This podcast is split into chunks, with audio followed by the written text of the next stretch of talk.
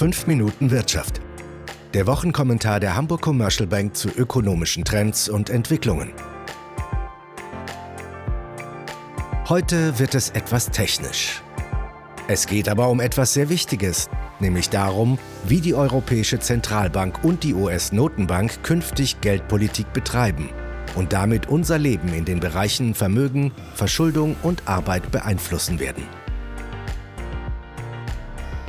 Herzlich willkommen zu einer neuen Ausgabe von 5 Minuten Wirtschaft. Heute mit Chefvolkswirt Cyrus Della Rubia.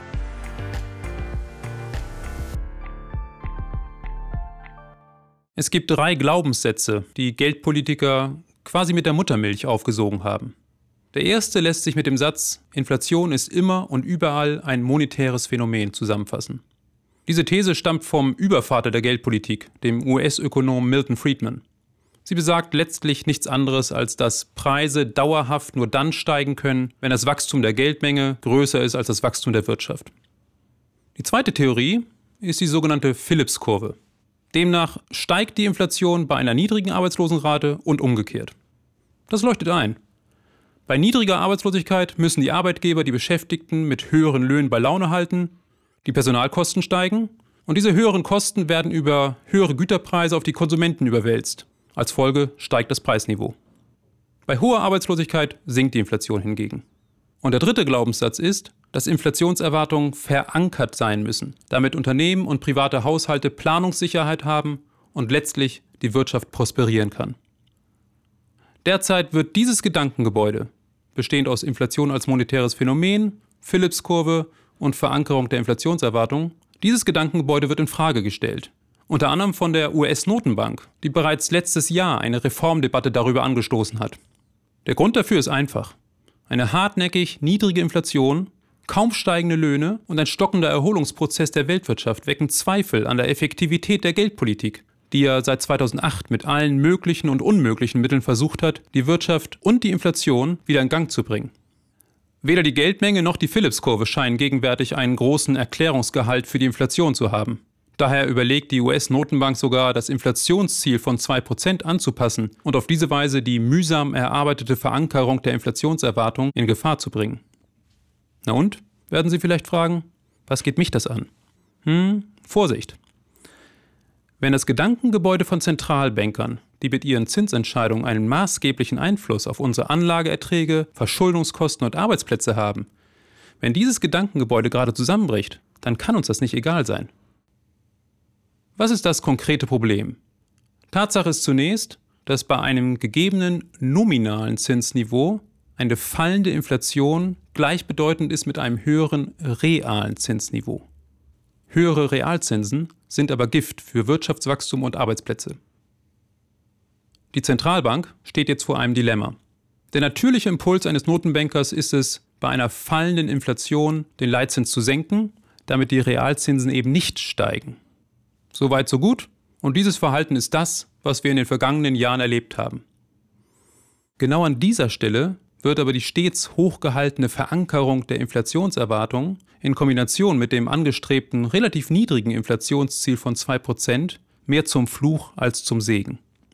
Denn wenn die Notenbank den Leitzins senkt, die Anleger und Investoren aber trotz der niedrigeren Inflation mittelfristig mit einer Teuerungsrate von 2% rechnen, dann sieht das Zinsniveau noch niedriger aus, als es ohnehin schon ist.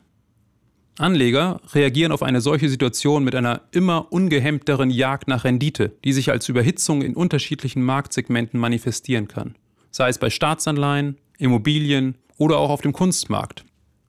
Würden die Inflationserwartungen entankert und in dieser Situation sinken, könnte dieses Problem entschärft werden. Gleichzeitig tut sich damit aber ein neuer Abgrund auf. Denn bei sinkenden Inflationserwartungen nähert man sich dem Bereich der Deflation und die fürchten viele Ökonomen wie der Höhenbergsteiger die Todeszone. Die Notenbank steht dann schon bald vor dem Problem einer natürlichen Untergrenze für den Leitzins. Denn ein negativer Leitzins wird ab einem bestimmten Niveau zu Ausweichreaktionen führen und die Menschen veranlassen, ihre Ersparnisse in Bargeld zu halten, statt deren Entwertung auf dem negativ verzinsten Bankkonto zuzuschauen. Die vermeintliche Lösung, die derzeit diskutiert wird, ist folgende. Die Notenbank kommuniziert ein höheres Inflationsziel, das sich zudem je nach konjunktureller Lage ändern kann. Der Anker wird damit eher zu einer Boje im Wellengang. In der Tat wären die Fed oder die EZB in einer komfortableren Situation, wenn die Inflationserwartung bei beispielsweise 3% läge und sich nach unten anpassen ließe, ohne gleich in der Nähe der Deflationszone zu landen. Nur, wie gestaltet man den Übergang? In dieser Phase könnte die Jagd nach Rendite sogar noch ausgeprägter werden, da bei einer höheren Inflationserwartung die wahrgenommene Rendite zunächst niedriger ausfällt. Und wird es Notenbanken überhaupt gelingen, die Inflationserwartung kurzfristig nach oben zu treiben?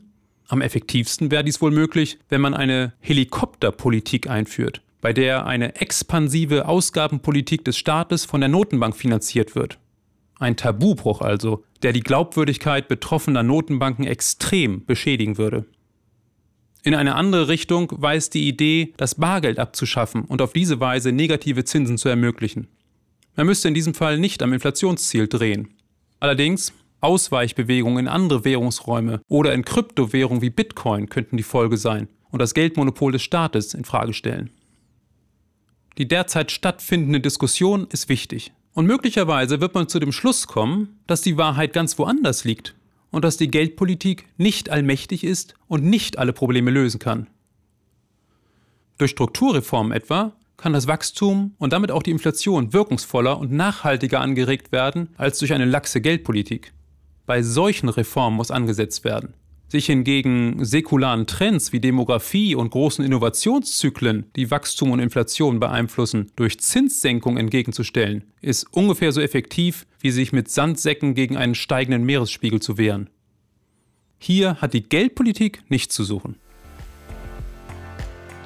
Das war 5 Minuten Wirtschaft, der Wochenkommentar der Hamburg Commercial Bank mit Cyrus Della Rubia.